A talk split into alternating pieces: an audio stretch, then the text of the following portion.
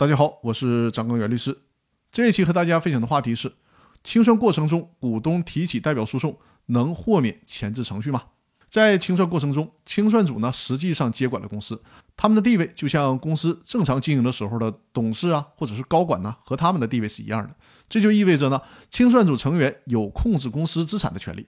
如果他们滥用这种权利，导致公司股东或者是债权人受到损失，公司的股东就有权追究他们的责任。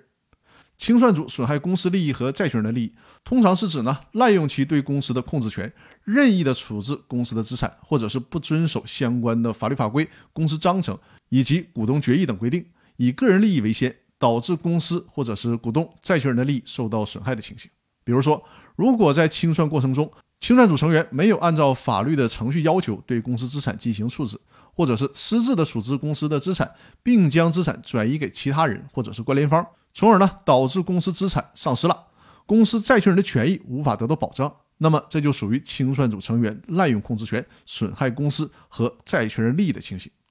另外，清算组成员还应当严格遵守法律法规和公司章程的规定，在清算过程中不得将个人的利益凌驾于公司股东、债权人利益之上。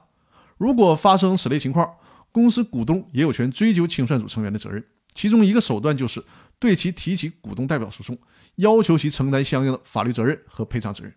在清算阶段，清算组拥有公司机关的所有职权，这就意味着，如果股东想追究清算组成员的责任，他们不需要向监事会或者是监事提起申请，